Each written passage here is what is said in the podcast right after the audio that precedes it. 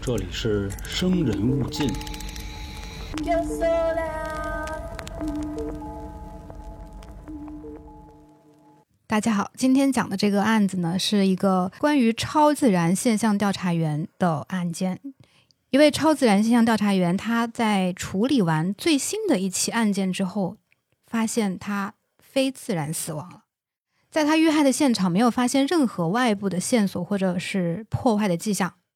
他的尸体是完好无损的，但是他的眼睛是突出的，而且他的脖子上面有一条奇怪的黑色痕迹。好像有某种超自然的力量参与其中。嗯，说实话，不是一个典型的这种悬案吧，因为最后的调查其实已经是盖棺定论了的，但是几乎没有什么人相信这个故事最后的一个答案。另外，想要说的一点是啊，我们我今天讲的这些案件，它所有的来源都是来自于这个事件相关的新闻报道，还有媒体公开的一些呃，就是开源的资料吧。呃，因为案件它本身的发生地是在印度，关于案件的资料大部分也是英文的资料，所以信息可能不会那么的完整吧。呃，然后另外就是本期内容可能包含一些自杀、暴力还有灵异相关的内容，所以呃，建议听众们去酌情收听。好，大家听到了一个不太一样的声音啊，然后你没有听错，这里是由春点为您带来的《生人勿近》，我是黄黄。我是小娇，我是老航，我是草莓，给新听众再说一下啊，这个捕风捉影系列呢，是我们其中一个人准备一个悬疑的案件，然后这个悬疑的案件呢，可能是还没有侦破的，也有可能是侦破，但是大众对于这个侦破的结果不太满意，所以呢，拿出来我们再讨论一下。然后节目呢还是偏娱乐向啊，然后也不会对死者有任何的不尊重，希望大家也都理性看待。然后今天呢，主讲人是草莓，来给大家说一说关于这个印度阿三啊他的一个事情。然后之前的节目跟大家说过好几回，就关于这个阿三的问题，不是说我们非得挤兑人家，是有的平台就非说这个那俩字儿是骂街，所以我们也挺尴嗯尬啊。然后之前也讲过两次关于阿三的故事，一次是十一口人集体上吊自杀，嗯对，另外一个呢是一个少女的故事。是是，啊，然后今天呢，同样带来一个很生人勿近的案件，又灵异，又犯罪啊，又需要悬疑、推理、侦破这那的，行吧？那咱们下面呢，就把这个案件交给草莓，咱们来听听他们这边出什么事儿了。那今天的故事的主人公呢，是一个叫做蒂瓦里的人。然后他这个英文啊，怎么发音啊？干嘛 嘞？格瓦斯，蒂瓦里吧，嗯，不重要啊，啊，不重要，不重瓦要。哥，瓦哥，啊，嗯 瓦克啊，他这个人呢，他为什么会要说他的故事呢？因为他我最开始看到这个案件的时候，是被他的身份所吸引的。他的职业是一个叫做超自然现象调查员，嗯，啊、s u p e r n a t u r a l investigator。你瞧人家， 咱嗯们都高大上 了。 对对对对对，因为他的翻译就是这样的啊，呃，嗯英文就是这样子的。那算是一个正规职业吗？我我不是很呃很确认啊。反正，在印度，反正在他们的国家呢，在公众视野里面，大家都是这么称呼他的。然后这个职业啊，可能放在咱们国内啊，就叫出马仙， 当然可能也不太准，道家武术，对山医命相卜里边的山，嗯。嗯，然后，如果大家之前看过美国的电影啊，有一叫《捉鬼小分队》的哦啊，那个也是，就是那电影讲的就是哥几个一人有一设备，然后专门去宅子里去逮这些好朋友。对对。对然后你看前阵嗯子，你看他说的这个好朋友，啊，就证明呢，一会儿这个逮鬼的这 个这个说鬼的时候不鬼能说哥就稍微的咱们少一点， ，OK，这是平台的规矩啊。好嗯，嘞，然后我还记着前两年 Switch 出的时候啊， 位置，啊，位置您已惊吓位置，那个游戏机里录一集鬼屋也是那个，嗯然后弄了一个小设备，哭哭哭就给那个小魂儿就吸走了，应该就是这样。那他具体做什么呢？他啊、是比较正经的，在印度开了一个这个非盈利组织的，然后这个组织的业务范围包括呢什么呢？就是捉鬼的课程，也就是卖课。然后他会进行啊，就是你们刚刚说那种超自然现象调查，老嗯道收徒弟，家里有脏东西，他就会自己过去，或者派他的那个团队嗯小弟过去啊，去处理一下。然后他本人也会接一些国内的这种或者国外吧，就是美国啊这边、澳大利亚这边的灵异的一些综艺，哦，嗯。然后他们还会把自己的这种呃拍摄的捉鬼的片段、探灵的这种片段发到网上，就是也运营自媒体嗯，啊、嗯可以这么说，就探是险博主哦差不多天师哦，天使天师，没有那么玄妙。嗯说完他的这个一个简单的身份介绍呢，时间呢来到二零一六年的七月，这几天呢，蒂瓦里他接到一个活儿，家住印度德里贾纳库普里的一家人呢，觉得家里闹鬼了，让他帮忙去看一看。然后有一对夫妻，他们说他们的客厅还有卧室里面会出现一些类似于婴儿还是女孩的一个鬼魂，嗯嗯然后蒂瓦里和他的团队就到他们家进行了大概一个长达八个小时的，可以说是驱魔仪式吧。驱魔成功了之后呢，蒂瓦里就往家走。蒂瓦里的家是住在呃德里的另外一个叫做杜瓦尔卡的地方。这个地方我看了一下视频，它是相当于是北京郊区的那种感觉吧，相对于印度来说是比较现代化的一个地方吧。然后距亦离庄儿嗯哎还真真开差发不多新，区，嗯嗯真差不多就是那种风景。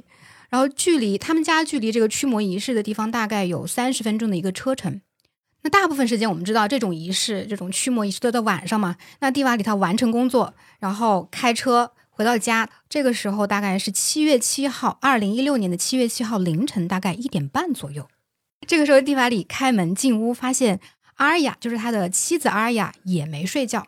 蒂瓦里呢，这个时候其实刚刚结婚也不久啊，他是今年二月份跟他的那个嗯妻子结婚的五个月，啊、照理来说，现在还是处于一个蜜月期，嗯但是一回家，这个妻子啊就没什么好脸，阿雅就没什么好脸，她这样上来就抱怨说：“你这一天天的也不回家，回来回家也回这么晚。”就是两个人因为这个呃蒂瓦里的这个昼伏夜出的这个工作嗯啊，就吵架。就是阿雅就觉得你天天出去找鬼，嗯，结婚才半年，这一天天也不回家。对你跟鬼过去吧，吧？对，你就是就就别是跟这我些过了啊，。对，他主要嗯还是半夜出去，他要是白天出去可能都能谈。关键是他半夜出去，他还有正当理由啊那你 这跟他马都没法那什么，对吧？嗯那蒂瓦里当天的回家，他自己本身也不太不是很舒服吧，然后而且还吃了一点东西之后还吐了，就感觉挺难受的，也不想跟你太吵了，他就夫妻俩反正就呃说了没一会冷儿战啊、就冷战，对，当晚就分床睡了，就没在一起睡。第二天一早上呢，蒂瓦里早上起得也挺早的，六点钟就起床了，一点半回家，然后六点钟起床，吃了个早餐，做了个瑜伽，嗯，就有生活，真是对两点睡，七点起，嗯，阎阎王王夸夸我我好好身 体，嗯，三点睡，七点起，墙上挂着我 自己。可以可以，嗯学了啊，学了，哎，总之这个生活很规律嘛，嗯是啊，早上十一点左右啊，蒂瓦里打开了这个邮件，回了一些工作邮件，然后就去楼上去浴室去洗澡去了。妻子阿雅和公公乌代呢，这个时候就在楼下看电视、喝咖啡。这个期间，他们听到楼上传来一声巨响，而且听到了有门把手转动的声音。不过当时他们其实并没有注意啊，因为这个浴室的门啊，你知道有的时候会卡住嘛。然后到了中午快要吃饭的时候，这个妻子阿雅注意到这个蒂瓦里怎么还没有下楼啊？心想这个澡是不是洗洗的有点过于长了？于是阿雅呢就是上楼去看一看。这个时候她发现浴室的门是从里面锁着的，阿雅就敲门，就叫丈夫的名字，马哥，法哥，对，在这个时候完全没有人回应，阿雅就把耳朵贴在这个浴室门上，她也没有听到任何里面有水的声音，就是没有任何声音。阿雅觉得，哎呀，这个不对劲了。蹲坑的。人说婚后男人蹲坑的时间是这个单身时长的四倍，啊，就是结了婚的男人，这个屎突然就变多了。然后，但还有一种状况，咱嗯们从这个科学的角度上来讲啊，就是瓦哥可能是这个就肚子里没食儿，因为他是早上我记哦得六点多先做一空腹有氧，然后再吃饭。现在的时间呢已经十一点了，等于说过了已经四个多小时了。低血糖了对，然后这时候他洗澡，哦，身体不好的人这时候洗澡是容易给自己洗晕了晕过去的。嗯大哥嗯可能就拽在里边了吧，这对，意思。阿雅哎反正觉得不对劲嘛，嗯，那这个时候就赶紧叫来了蒂瓦里的父亲乌代，说：“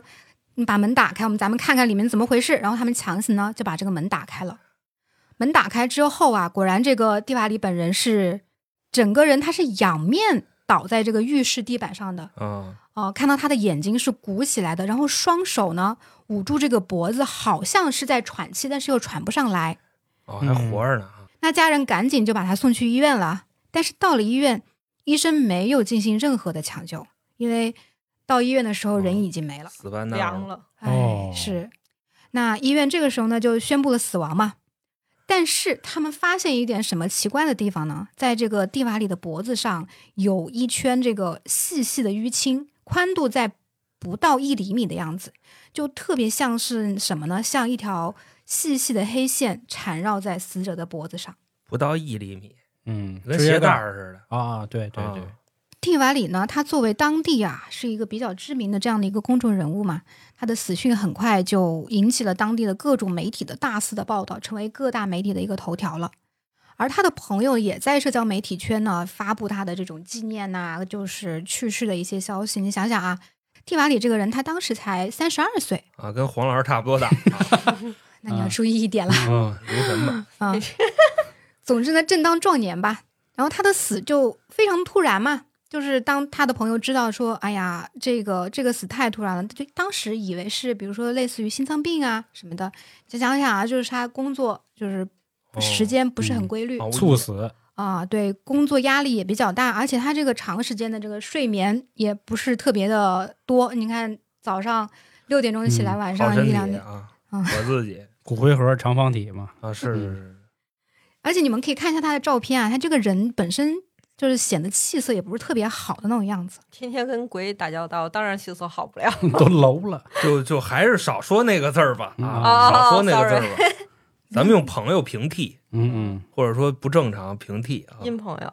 好朋友，好朋友。嗯，不过蒂瓦里的死因他其实并不是因为心脏病。根据初步的那个尸检报告来看呢，死者身上是没有任何明显的外伤的。法医对这个死亡原因的解释是窒息。这个死因我想稍微展开说一下子啊，就是大家如果对法医学稍微有一点点了解的话，或者看过一些刑侦剧的话，可能会知道这个窒息呢，就是它是死者身体得不到这个足够的氧气啊，没有氧气供应导致昏迷，然后最终死亡的这么一个死亡原因。嗯但是窒息本身它其实有很多原因造成的嘛，就比如说有可能是外力、绳子是吧，绳索之类的勒住颈部，那也有可能是说，呃，呼吸道被那个异物阻塞了啊、比如说喝酒喝大了，然后醉酒被自己的呕吐物呛死这一种类型的。躺地也吐对对对，啊，对，这这特别要小心。那还有一种就是，比如说中毒了，因为药物的原因导致他的中枢神经受损，就是那个呼吸器官它没有办法正常运作，这也是一种。还有一种是那个体位性窒息啊，可以说少见，可以说常见嘛，就是经常在我们在一些奇案里面也可以看到的，就是因为非正常的这种体位造成了这个呼吸受阻，最终导致窒息死亡的这么样一种情况。我我解释这么一点，其实讲说啊，就是他目前的这个死因可能造成的原因是很多的，就是所以呢，要需要在继续的调查过程中，还要进一步的去呃有更多的证据，就是证明他到底是自杀，还是他杀，还是意外，以及他脖子上的这个黑线又是怎么回事。嗯这个很重要。那为了进一步的调查，到底在浴室里面啊，这个十点到十一点钟这一个小时发生了什么，以及浴室里面是不是有可能还有其他的人在呢？警方就来到了蒂瓦里家，搜索可能存在的线索。但是从公布的信息来看，他们当时确实没有找到更多的一些线索了。首先呢，他们在浴室里并没有发现具体是什么东西可以造成蒂瓦里的这个脖子上的黑线是怎么产生的。那同时也没有发现任何打斗的痕迹，比如可能会出现第二个人的痕迹。那警方进一步对他们家进行了一个搜索呢，发现了他生前的手机。诡异的是，这个手机上的所有数据都删除了。此外呢，就没有任何的线索了，比如说遗书啊，呃，什么那种纸条啊什么的都没有呃了。他也没有这个迹象，对，就是也没有说生前跟朋友们就把我什么银行密码都交给你，这都没有，是没没有、没有迹象。对，那警方肯定就是要对他的家人进行调查了，然后警方就给他的妻子呀，呃，妻子阿尔雅还有那个父亲乌代带到了警察局去录口供。警察就说这个蒂瓦里最近的精神状况怎么样，看有没有什么异常。妻子就说，丈夫的精神状况没有什么不正常啊，就但是阿尔雅这个时候想起来一个很可疑的地方，警察就说啊，为啥？阿尔雅说，丈夫最近跟她分享过一些工作上的一个事情。什么呢？就是丈夫说有个鬼最近在缠着我。警察说啥？这完这个这个英文的原文是那个 spirit is attracting him，就是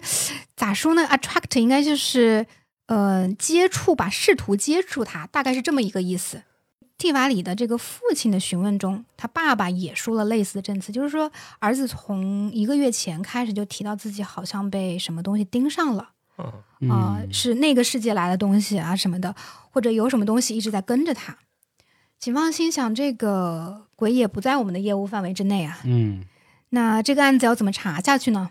于是警方呢一边进行调查，一边等待这个法医这边出具一个更加具体的验尸报告。好，那在等待这个具体的验尸报告之前呢，我们先来了解一下本案的这个死者，也就是这个故事的主人公蒂瓦里的他的身份。超自然现象调查员，那蒂瓦里到底是一个什么样子的人呢？蒂瓦里生于一九八四年的九月二日，嗯对他的家庭的介绍其实是比较少的，就只知道这个父亲乌代呢是一个商人，呃，做类似于国际贸易生意的。家境呢，应该还是比较好的吧，但是我没有查到任何跟他母亲啊、兄弟姐妹啊相关的任何信息了。嗯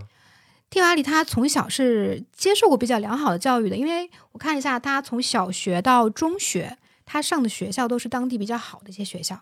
而且这个孩子他从小就是多才多艺，喜欢唱歌表演啊，而且还是空手道黑段。嗯，那放咱们这儿合适，咱们这儿才艺越多，加的分儿 越多。那蒂瓦里他从小也是很向往这个嗯艺能圈、演艺圈、啊，我们知道嘛，印度宝莱坞嘛。然后他在十六岁的时候就如愿以偿的成为了一个演员，还去宝莱坞电影拍摄了几个，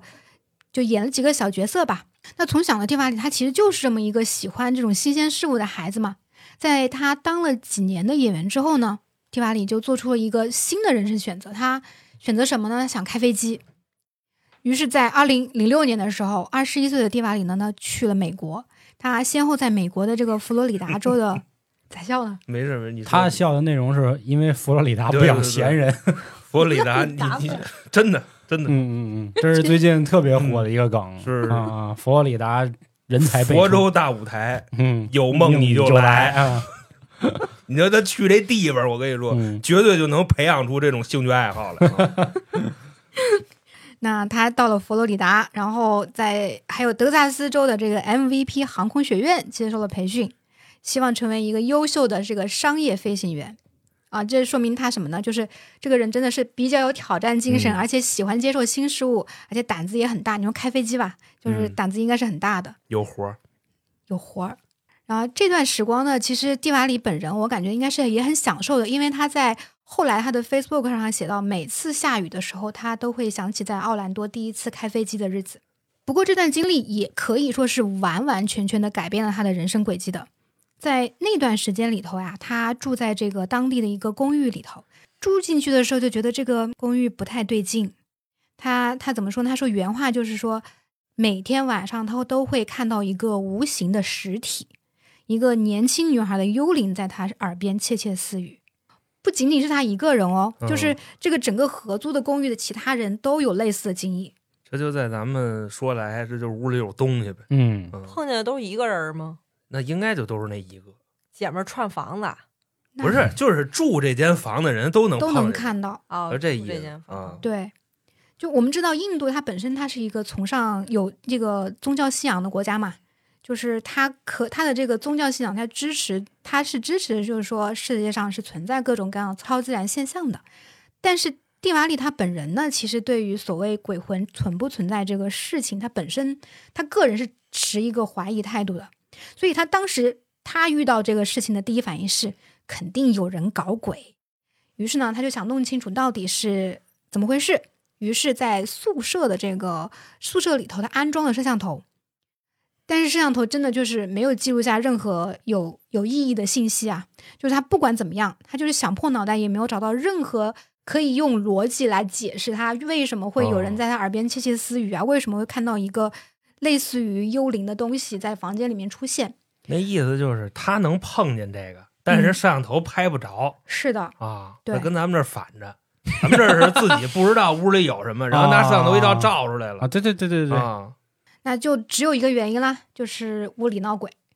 这一次经历就打开了他的一个人生开关了。就是这个充满好奇心啊、一身好强的这个蒂瓦里呢，他想要找到答案，想要找到这个到底为什么会发生这个事情，他就报了一个班儿。嗯学吧，对，一无止境啊，太深了。对，是我觉得这个这个选择其实也是很能理解的。你搞不懂嘛，你就学习。对对嗯对，就不能摇个人儿吗？不是你要是遇上这种事儿，无非就是两种情况，嗯一种情况就是找大师，啊，找一天师上你们家，然后拿一个什么桃木啊、乱七八糟就满屋子洒水，拿我以为看拿着镜子去呢。看着他抽风，嗯，就那意思。然后你像我觉得人家这还是可以的，他积极的去接触这个东西，他学对，学完了，那姐们儿就走了。不是，是人家不走，对对对。你想让他走他都不走，他凭什么走啊？对我吧我？我讲速过成好班儿三呃天，来都来了，讲过好多凶宅啊，就是国外的凶宅都不走，就就就人一直在里待着，哦哦就是这是我的我的家，啊对琳达贝尔，嗯，都一 样招魂儿。对招魂儿的你意思哦变天儿了他都不走。对对对对，你比方说那个哪儿的印度那啊，嗨，嗯，甭甭管人家是谁那了，就是他的家。而且之前春风大典我讲过，国外专门怎么驱魔，就是他们都是有认证的，因为他们有这证个儿啊，神父这一块儿，所以拿本圣经拿十字架就得去的。神佛，对，嗯，有专门的职业去做这个事情。嗯，对，所以呢，那蒂瓦里想，我又在美国是吧？那我就要不就是去找一个这种专业的啊，教这个超自然现象相关的这个东西去学一个课程，然后了解一下到底这个事情是怎么样子的，然后自己还看看能不能学学驱魔啥的。嗯，那他就找到了当时美国一个叫做，哎呀，这个学会吧，名字就不读了吧，嗯嗯，反正就是一个呃相关的这个研究超自然现象的这么一个学会吧。然后呢，他还学了这个相关的课程之后呢，还考了一个学位。嗯 嗯有大证哥儿，真证儿，可以，有证证儿有证证儿是学有证的。霸，对，但但是我查了一下，他拿学位的这个学校其实是没有官方认可的，就是哦我们的话就是说嗯野学鸡信网查不着，对是这意思。是 是野鸡大学，但是他确实是嗯有个这么学位的，就是要这么说，我还是有点东西的，就是我拿出去有有有个证，我知道在梵蒂冈就是是有认证的这种驱魔师，嗯，就是全世界都给人挂名了，地就是缸啊他就必须得是驱魔，他真的就可以驱魔，就这意思。梵蒂冈有宣武大吗？没有，好，那他拿到了这个学位之后呢，就还亲身的啊，就是因为他这个课程应该是属于是实践类的，他哦还亲自的去了美国的很多这种发生超自然现象调查的一些地方。实习去了，嗯对对，呃，然后插一句啊，因为我我不知道你们有没有看过那个《Supernatural》，就是一个美剧，这个时期正好是美剧《Supernatural》的第一季播出的一个时间，国内的翻译名称叫《邪恶力量》。哦啊，这个美剧啊，大家有兴趣的可以去看一看。嗯，嗯嗯然后他来到这个美国的时候是二零零六年，嗯，所以我不知道他是不是因为看这个美剧，同时也受到了一些启发啊，所以去呃做的这个课程的这些东西。本身就有朋友嗯还，看鬼片儿， 我觉得他心也挺宽的一啊，块儿热闹热闹。是是是是没有《Supernatural》其实也不算鬼片，它是嗯那种驱魔，就是兄弟俩啊、啊呃，去驱魔的这么一个给自故己事。打气，对，里面有嗯什么恶魔呀，有天使啊，嗯有各种什么都康斯有。坦丁，天使，哎，，对，差不多是嗯那种。啊，那大概到了二零零二零零九年的时候，这个时候二十五岁的蒂瓦里学成归来啊，哦回到了印度，四年制倒是也不是四年全学这个了啊。啊，明白明白，啊，他当时是拿到了商业飞行员的这个认证的。那于是呢，他就在商业飞行员和啊他原来的职业演员之间呢，他嗯选择了成为一个捉鬼人，就变成了这个 supernatural investigator。好，那回国之后，他成立了一个印度的，就是当地的一个超自然现象的协会，呃，简称叫做 IPS 这么一个地方。这个机构是什么机构呢？就是根据他们的官方来介绍啊，是专注于这个超自然现象研究的，目标是通过科学的手段和批判性的思维找到事实，来消除人们对迷信的恐惧。走进科学，对对对，咱国内也有 UFO 民间协会嘛。是是是，嗯对对对，就是这种。然后，呃，再看他们那个官网，就不能再再深看什么量子力学之类的，什么都有、哦啊。遇事不遇决，事不决，量子力学啊，嗯，对，那以这个超自然现象调查员身份出道之后呢，蒂瓦里也开始参加一些当地的啊灵异的综艺节目。二零一一年的时候，蒂瓦里上了一档综艺节目，而人气大涨。这个节目叫做《女孩们的夜晚》，一群女孩子去探访这个闹鬼的地方。他作为这个专家啊，从旁边去就是解解答这个到底是怎么回事，像观察员一样的。嗯啊然后据说这个节目是印度有史以来第一个的超自然现象真人秀，而且还拿了奖，就是因此他就开始慢慢的走上了这个也声名大噪也说不上吧，就是开始有点点人气了。他们跟老毛子那还反过来，就是毛子那边有一叫通灵之战，嗯他是一群人都说自己是身怀绝技啊，啊有活儿，喜欢被动的或者帕尔是她老公这种啊，嗯然后来验他是不是真的。阿三这是反过来，嗯，是一帮作死的人去，然后我来给你解释怎么回事儿对，日本的也有一些灵异节目也是这样的，啊？对对对，就是派一群胆小的，嗯对，就是去到一个很恐怖的地方，然找后吓他们吓得呲哇乱叫，然后旁边的人在看，这样他子他们那也是有综点哎艺效果往这个整蛊方向走，有一对点，。但是通灵之战那是一呃，相当于去伪存真，你知道吧？哦看看谁到底有真本事。这啊女就这权样不打一架吗？这女孩们的夜晚，嗨，人家都是自愿去的，他说印度就这地儿本身对女生就不哦太对对友好。哦对也是你对吧跟印度打拳，你找 死啊！我跟你说这是真的，嗯，嗯来继续继续。嗯嗯好，那到二零一四年的时候，他又出演了一档啊，这个澳大利亚的灵异节目，叫做《闹鬼的澳大利亚》，是专门调查澳大利亚闹鬼的地方的，就跟黄黄刚刚说的那档节目一样，它就是类似于各种不同流派的这哦种哦哦，捉鬼专家通灵之战啊啊，对，有的人说自己有阴阳眼啊。啊，有人说自己啊，我进到这个房间，我就可以感受到这个房间里哦有东西的这种都朋友啊啊，都朋友， 然后然后一起去探险。不过这个节目它除了捉鬼之外，它也会通过就是不同的这个闹鬼地点去探索这个背后的历史故事啊什么的。哦啊赋能用现在的互联网你新讲词儿，故事啊，嗯，哦，反正影像资料挺多的，大家可以上网去搜一下，收视率都挺高的。但是呢，蒂瓦利本人他一直坚持啊，他对鬼是持怀疑态度的，而且他说他上这种节目的原因是什么呢？他是说他想通过这种节目来让大家知道这个未知事物背后都是有一些科学的原因的。他经常说的一句话就是什么呢？就是用知识杀死恐惧。等到他有一定的知名度了之后呢，就有很多人慕名而来，想要找他驱鬼。就有报道说啊，就是在他们那段时间内，就比较红的那段时间内，他办公室一天能够接收到大概十个电话、十几个电话来说自己家里闹鬼了，这太不太平了，这地儿。嗯就说明他红嘛嗯，啊。好，那听完你到了那这个闹鬼现场呢，就是能说闹鬼吗？就是你都说了这么多了，这也不差这俩 了，录播应该好点，直播估计够呛，哦，应该没啥事儿，行，呃没事儿。嗯到时候再。 说。行，好，那蒂瓦里到了这个闹鬼现场，他具体怎么做呢？他首先他会有一套自己的技术，还有方法论，比如说会使用一些光谱仪呀、之类的设备，就就像招魂里那种啊，就是嗯还有拿那个录音的那种、那种、那种设备，嗯就是去做一些探索。那同时他也会用一些法医学还有心理学方面的知识。我觉得这就是学霸。学霸他就会用一些科学的手段去算数啊，去弄一些东西给它算出来，就跟咱们看那个物理学不存在了似的， 啊，是吧？三就体儿学霸他就算嘛，三体 儿，嗯，其实你像人家这种，好比说啊，嗯，到咱们国内，天师他给你解释这里边的事儿，你包括永成跟你说，其实这都是大自然的规律。对其实这就是可能你遇上这些东西，这跟什么磁场啊、嗯能量啊，嗯，它都有一些这种关系。对他嗯，总会找到有一些理由的。嗯如果用科学的方法去解释，因为有句嗯话嘛，科学走到尽头就是神学。其实神学是科学也一一方面的延展，嗯说这意思对，神学的尽头也可能是科学呢。啊，是嗯嗯，那他在自己的文章里面也写到过一个这样的故事啊，他说，呃，有一个女孩儿，她说被一个叫做阿杰特的男人附身了。这个女孩家的家人呢，就请她来驱魔。他尝试着跟这个女孩建立了一个联系，包括附身她的那个人建立了联系之后呢，就是进行一些谈话吧。完了，这个蒂瓦里就问这个女孩的父亲：“你是不是认识一个叫做阿杰特的人？”父亲说：“认识啊。”就是说，这个女孩她在几年前之前，其实就认识一名叫做阿杰特的男人。这个男的曾经跟这个女孩告白，但女孩拒绝了他。嗯于是，这个男的就在拒绝了这个事情之后啊，就不久就自杀身亡了。哦，所以，其实蒂瓦里说，并不存在什么附身，其实是这个女孩她一直对这个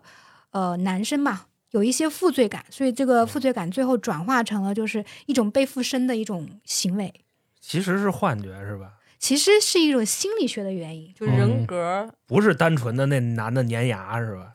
粘牙是啥？ 就是阴魂不散，不是他，反正他给出的答案，就给出他这个家人答案，就是、啊呃，问题最后其实还是心理问题。还是心病啊？对对对，我记得《走进科学》也有一期类似的，就是好像是说那个一个小男孩半夜就是学僵尸跳，然后嗯还说自己是左宗棠嗯啊、最后就是父母找了好多人，也找了这个大师啊来嗯算啊什么的，就最后带去给心理医生去治疗，一说是他的这个孩子的所有的怪异行为，其实是想引起父母的这个关注啊，其实最终也是一个心理的原因。那孩子知道左宗棠那看的书嘛，历史可以，啊，可以可以这都太有名的人就是了。他们家仨孩子，一左宗棠，一李鸿章，一曾国藩。嗯呃，像这样子案子啊，他其实嗯做了很多嘛，然后他在自己的从业的这个过程中，十几年的从业过程中呢，去过大概六千多个这样的闹鬼的地方。不过，他其实证实了很多的大部分的事情都类似于刚刚的我们说的这个案子一样，就是没有鬼，嗯就不不存在闹鬼。然后电话里说，他遇到的所有的案件，百分之九十八的案件基本都是不是闹鬼的，或者嗯是骗局啊，或者是什么的都有可能。只有啊，就是剩下的百分之二，他没有办法解释。哦，就那比说到这儿，咱们这个节目就正式开始了，对吧？嗯啊可以这么三十说。二啊，那比如说啊，他在澳大利亚的这个有一个阿黛尔疯人院的时候，他说他遇到过幽灵，嗯就是他你前面说了嘛，他参加一个澳大利亚的那个呃灵异节目嘛。阿拉戴尔这个疯人院啊，在呃十九世纪的时候建立的，经历了很多事情之后，他他是专门装，就是专门收治这个精神病人嘛。嗯，大概有近万名的精神病人在这里死去啊哎呀，大概有这样的一个背怎么景，跟有一个美剧特别像啊？是不是美国恐怖故事？啊，我忘了，好像应该是。然后最后这个里头的人都死了，好像是被医生、护士弄死的。最后这个疯疯人院就烧了，对，很可能就是这种，反正就是如果有大量的人在这里死去的话，就很可能会造成说这里是一个闹鬼的一个地方嘛。嗯，那后来呢，这里就变成了一个所谓闹鬼的旅游胜地了，就很多人慕名而来，就而且很多人都说在这里参观的时候都遇到过阿飘。然后在一个采访中说啊，蒂瓦里说这是我调查过的最闹鬼的地方，因为他在那里拍到过一张鬼的照片，哦，而且这个鬼是有名字的，我也不知道他们那个名字怎么来的，是一个叫做 Nurse Carrie 的鬼护士，就好像很多人都目击过这个呃类似于这个鬼故事的出现啊。然后呢，蒂瓦里他不仅仅是看到了，而且他还拍到了，他是一个人带着这个拍摄的设备还有手电筒在那边待了一个晚上，然后拍下了这张照片的。他用的那个设备好像叫做多光谱照相仪，一种可以拍摄到呃正常的人眼看不见的一种相机吧。这么哦牛逼，对，人眼看不见的东西其实挺多的，因为不同的光谱嘛。然后这张照片呢，也把蒂瓦里他吓到了，就是他这是他第一次真的自己被吓到了。对，然后他在他的 Facebook 里面还上传了很多类似于这样子的心灵写真吧，就是在一个比如说墓地里面，然后在一个草丛里面有一些人影啊什么的。好，那大家也能看出来，蒂瓦里他看待鬼魂以及对待鬼魂的这一套，他自己是有一套理论的，而且很容易让人认可，就是他觉得鬼魂并不会造成伤害，嗯，但是你对未知事物的恐惧才会造成伤害。然后他会觉得啊，大大多数吓的死的对会被是被自己吓死的啊、啊、他会觉得大多数的人他能看到这个超自然的现象，可能是因为你自己某一种执念啊，你的某一种的你想要去感受它，或者是怎么样的，所以他也经常会告诉他的这个客户，就他会告诉他自己的客户说，你要自己要承担起一些责任来，不要把所有的事情都归咎到妖魔鬼怪身上。然后在参加了各种的灵异的综艺节目的时候呢，个人也表现得出比较有风格吧，就是不是那种一惊一乍的，他那种逻辑思维非常的缜密，是遇事不慌的那种，就是有点像《密室逃脱》里面坦克加法师，就是双层 buff 叠满的那种。啊，就所以他人气还是就是越来越高的，就是而且随着这个节目的播出，他的工作也是蒸蒸日上的。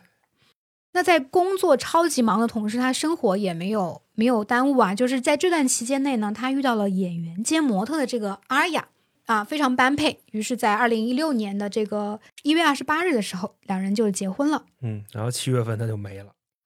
对，是的，就已经生活明明进入了一个平稳期，然后也是一个比较成功的这样的一个人士了。那在七月七的时候就案发了。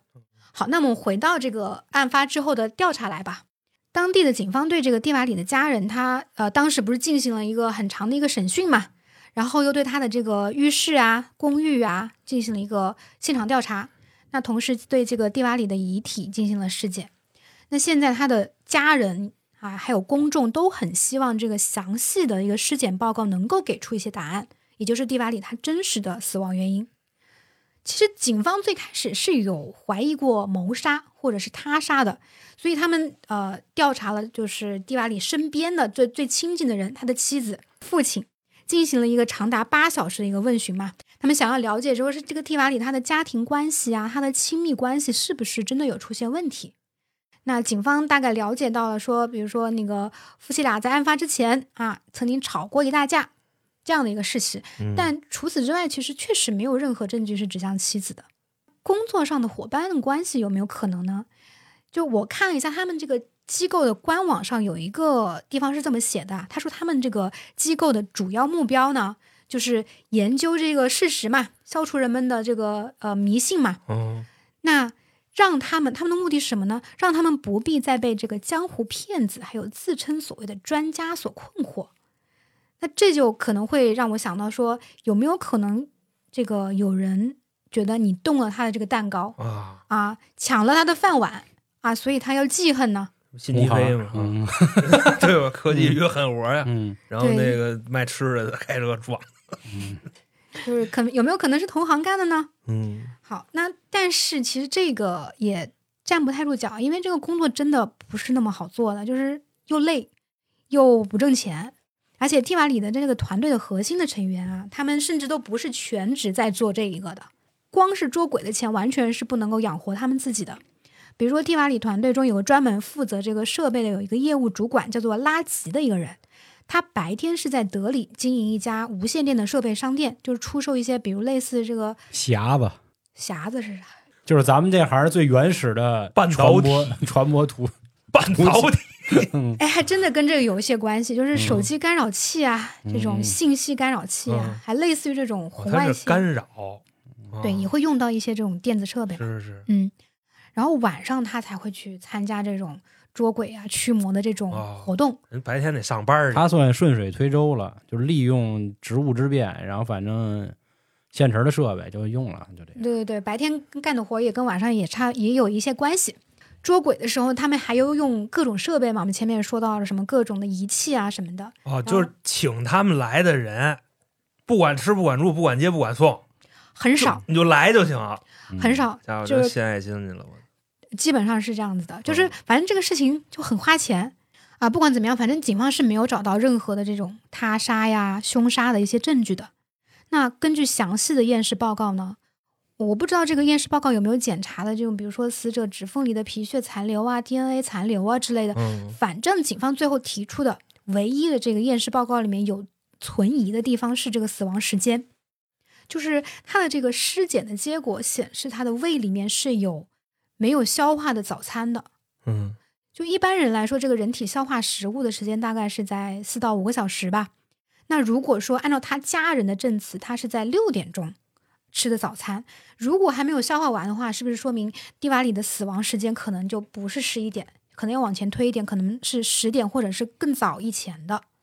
胃内容物的这个消化时间的时长其实也不是那么的、那么、那么的，就是可丁可卯的准确的，因为他当时的身体状况其实也并不是那么的好嘛。你想想，他那么那么晚才睡对，啊，那么早就起来，或者是说他吃的这个食物是不是有一点难消化，也可能会延长这个消化的时间。总之，这个死死亡时间不准确这一点呢，其实也没有任何的呃可以怀疑的，就是可以去深究的一些地方。于是，在经过了一周的这个调查了之后，结合掌握的信息，当地的警局呢，就像就像呃媒体公布了说，这个案子是一个没有任何迹象显示是凶杀案件的一个自杀案件。那等于说这个查了一圈儿，最后警方盖棺定论就是自杀，对吧？那好，对下面呢，我相信这个案子，刚才草莓说了啊，在整个社会也引起了很大的一个反响，大家也觉得扯淡呐，对吧？毕竟这么红的一个人，他怎么可能自杀呢？没有什么理由。他说的是没有他杀迹象，嗯有可能是猝死，嗯嗯，就是他不是主观的他啊。想死，那好，那老航，你认为啊他的死因是什么呢？那必须他杀呀，哦，你觉得是他杀？因为是这样啊，因为嗯这个。呃，在说出自己的观点之前，嗯可能要跟这个草莓同学先道个歉，你知道吧？嗯毕竟人家这么认真的准备这个资料，我当时我一听啊，就是这里边是他跟他爸，嗯你明白吧？嗯嗯哦我就开始就往那儿琢磨了。但是目前这个信息是不支持嗯，嗯我的这个看法，明白。因为你想，就是他死了，直接受益人是谁？是公司的股东还是他媳妇儿？一般情况下，这种结了婚以后的人，甭管男的女的，死了先找另一半儿嗯，先聊，然后嗯你最近是不是恐婚啊？我发现我那倒跟那没关系， 啊，反正我是就是往那儿去琢磨的哦。然后你包括说他脖子上的那个黑色的那个勒痕，嗯按理说浴室里边是找不着这东西的，嗯所以说很有可能是外力。可是法哦医说了，这个并没有外伤，那那那个证明这个不是致死的原因，哦啊，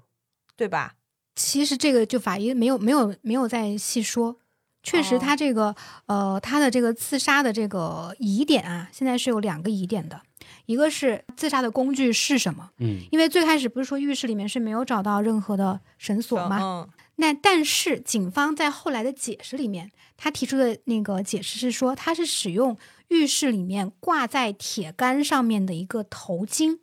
嗯来自杀的。头巾，对我我理解哦就是说，印度的不是有那种传统的服饰纱丽还是什么的，他们会有那种头巾，嗯那就种跟丝纱巾似的那丝种巾，嗯对对对，就是那种就是有脖子可以戴在脖子上，也可以戴在头上的那种。嗯，他是用这种来自杀的。那所以小娇，你觉得他是死因是什么呢？不是一开始我认为他说是法医，并没有说这是外伤所致，所以我就哦没往那儿就是所谓他杀的去想，嗯，而且因为就是叫什么他哥，瓦哥，瓦哥，瓦哥，迪迪瓦里，嗯瓦哥，瓦哥不是说老有人跟着他吗？他科学又没解释明白，那嗯我就觉得有可能是他动了人家就是那边朋哦友的事儿，然后那边朋友真的去找他去了，哦然后给他勒 了。他勒了怎么勒？嗯，不是这个反正他 勒的话吧，我觉得可能够呛。你要是既然往这个超自然上走，你就嗯延续下去，就是人家要到了他的可能生辰八字一类档的，案对，然后念咒给他念了，哦，就。这种让他猝死了。那等于老航，你还是偏他杀我肯定是啊？往你他认那为儿是因为他走红了之后的一些这个财产问题？就是他媳妇儿，还有他的亲爹。嗯然后呢，他媳妇儿跟他亲爹互相有没有事儿，这个就不知道了。嗯嗯 嗯，明白。他这不就很符合咱们的调性吗？对吧？嗯你这个就我我不说，黄老师他也得也得往这儿，嗯，不是不是不是，不会的。还能压是吗？我为什么不认可老航呢？因为我想两个人结婚刚半年，他的收入什么了解的并不是很清楚，而且哥们儿正红呢，你起码等他再稍微再红点儿，再挣点儿，你再让他死，啊对不对？有点太快了，哦，而且就吵，而且他们俩结婚还在蜜月期半年，我觉得不太可能。嗯，那行，那我再问问草莓，嗯你觉得发生了什么事儿？我其实也没有太想好，他到底应该是自杀还是他杀。我个人觉得可能还是自杀的会多一些。明白。对，那么下面就到我的环节了，啊心急之 蛙。嗯，一一直摸你你肚肚子，你可以听听他的。对你知对，道吗就是我估计这个能听到这儿的啊，还是那话自己都人。自己人，但我觉得八九不离十嗯啊、就是在屋里玩儿是邪，对对，为什么啊？为什么啊？首先我来先说这个灵灵异事件，你看你们先别乐 啊，因为昨天前一天晚上大哥老了媳妇儿吵架，然后自己没弄成，然不后自不己不玩儿。肯定没这么简单，别别啊别闹啊！因为每次我一分析这种这种比较离奇的悬案呢，嗯确实会有一些招来一些这个流言蜚语。但是这个事儿就是在真实有发生过。首先啊，刚才说驱魔这些事儿，这算撞我枪口上了，因为我一直讲都市传说嘛。这个国外的一些从疯人院变出来的人啊，他们那边的都市传说基本都从这儿流传出来的。就是英国有一个皇家贝特莱姆疯人院，然后美国这边呢，DC 漫画有阿卡姆疯人院，就是那个小丑出来的地儿。嗯，然后韩国的昆池岩，其实它的原型是南洋精神病院。呀，记性够好的呀。我， 对，这我专门讲这玩意儿的嘛，我记得特清楚。嗯，其实咱国内也有啊，但是没说的那么多。咱们主不要敢报道，呃，这那这我这不知道啊，那我不知道。少说这话题 吧，对你没看见对就是咱们这边呢，更多是港台同胞那边，他们的原型都以疯人院为主啊啊。然后，然后刚才娇姐其实提到的那个美剧啊，《拉切特》，香蕉姐演的，就是美恐的所谓前传，她就是一护士，然后她嗯过去在那里各种然后弄人。娇姐提的那个对香蕉姐演的对，啊，拉切特，然后包括这个美国特别有名儿的一个电影《飞越疯人院》，它也是讲的这类似的事儿。其实这个欧美那边的灵异故事啊，无非就两种，一个就是精神病院出来的，一嗯个是屋里出来嗯对，的，另一个就是屋里出来的。呃然后大家自己去干招魂儿，或者到时候这个胆小鬼观影，咱们去听啊。然后我为什么说，其实这事儿算也算撞我枪口上了啊？就我觉得太简单了，就是自体窒息。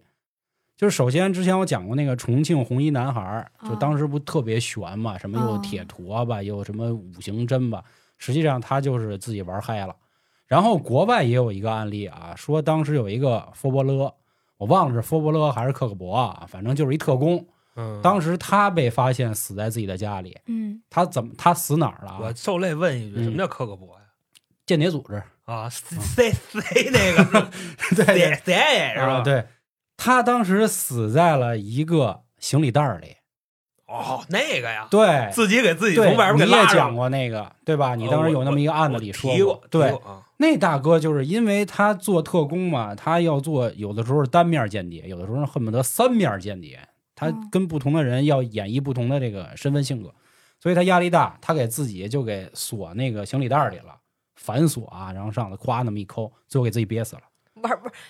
玩魔术呢，啊！对对对，缩骨大法，然后给自己胡迪解尼开了啊！嗯，就是国外这样的事特别多，就是当然咱们不推荐你这那个网站了啊，大家大家一查能查到字字体窒息，人家有玩的嗨的门把手，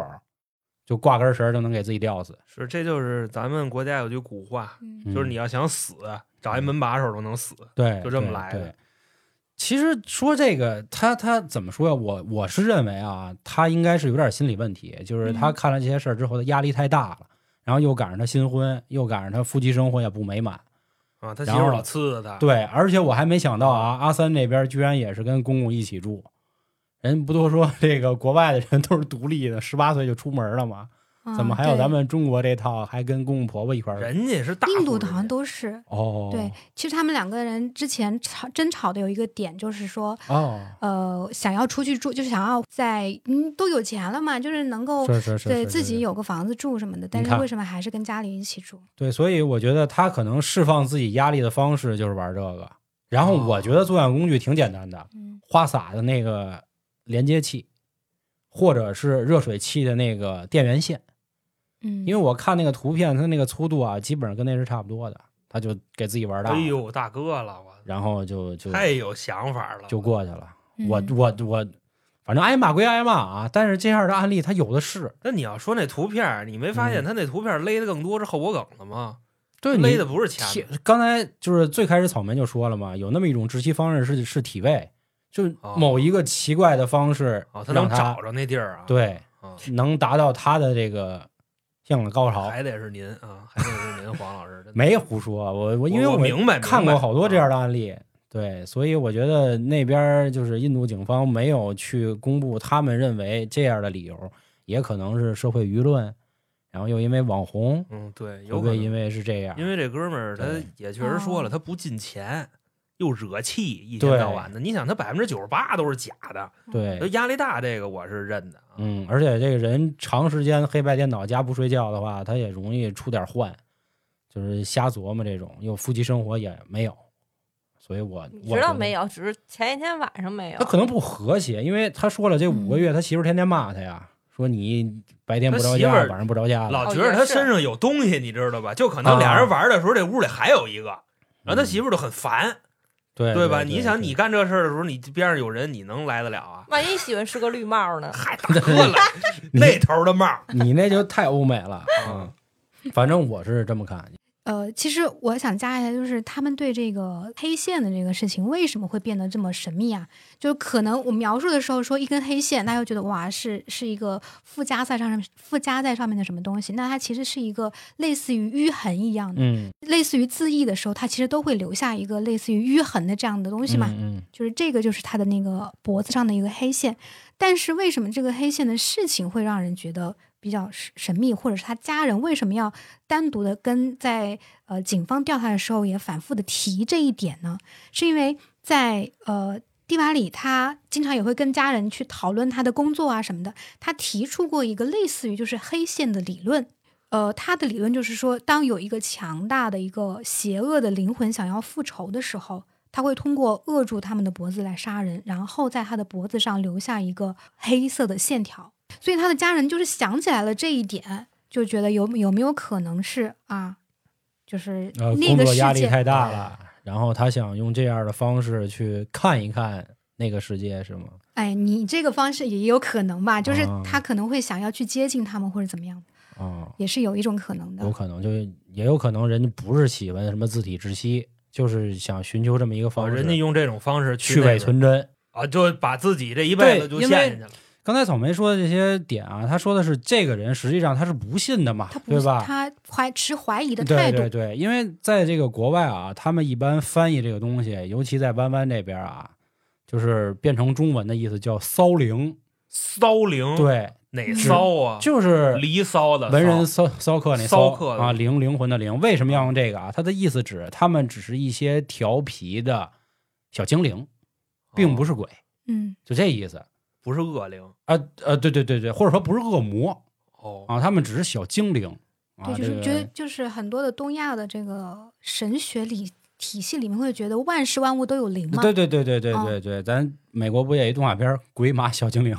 就那白色儿的那个，啊啊啊那个也鬼马是小精对，灵所以他们我觉得也有可能啊，就是除了自体窒息以外，他可能就是想嗯用这样的方式来见一见所谓的这个对通面往儿那个的世界，对对对对，然后这结边就果不要了，玩大了，又没睡好觉，又没吃好饭的，那嗯世界的人要了他，不让他回来了。也没谱，嗯窝着气了什么这那的，我现在觉得就是意外，啊其实就一场、就是一场意外。一场意外，对他的这个朋友啊，曾经说过，就是他是不可能自杀的，因为他的理论里面，呃，包括他的这个信仰的这个宗教里面，都是觉得这个自杀本身是，呃，他是被没办法没有办法接受的，而且嗯他会，他跟他的哥们儿曾经说过，他说，呃，我觉得是没有人会自杀的，如果是自杀的，肯定是有其他的东西驱使着。对他的理念里面，他是不接受这一个自杀的这个事情的。那他要是意外也算是自杀喽？他只是去寻找，然后在寻找的路上迷失了人生的方向。这就跟咱们东方神学似的，对吧？ 这个自杀，阎王爷都不收你，是对？吧？嗯横死嘛，然后因为你你不尊重生 命，对对，对杨安杰都会问你丫是不是自杀的？他告们诉不我用问，不他是们他这他个们就是看得见啊。其实跟自杀是差不多的，在那边的规矩上来讲，就是嗯咱们这边的规矩啊，就是属于什么呢？你不是正常死亡，对，阎王爷都不收，嗯，意外也不收，你爱找谁找谁去，对，所以对就对孤魂野鬼，就就没了家。园了，就嗯，就嗯嗯，而且在现场为什么是最开始找不到这个自缢的这个工具的呢？他的家人可能进去的第一个反应跟我们是一样的，就哦说自杀，或者跟大众一样的是自杀。那他家人可能做的第一件事情是把他自杀的工具藏起哦来，来就他也不想让外界知道，破就坏现是场对一个大被大众所认知的这样的一个人物啊，包括他们的就是亲人是啊，是是，因为自杀而死去的这个事，他们对自己可能也接受不了，所以他们把那个藏起来了。啊，就具体的、可能自杀的工具到底是什么，也最后也不知道。那各位听完了这个案子又是怎么想的呢？我觉得欢迎大家啊把自己的想法留在评论区，因为这次这个悬案呢还是挺玄乎，嗯，因为毕竟这个人的身份很特殊了。是。的，那行，那今天这个捕风捉影啊，就跟大家说到这里，嗯，感谢各位收听。还有什么您想不明白的这种案件啊，嗯也欢迎您关注微信公众号“春点”，到时候找我们，嗯，来说一说，到时候我们跟也跟大家聊一聊。行，就跟大家说这么多，拜拜。对不对？拜拜拜。拜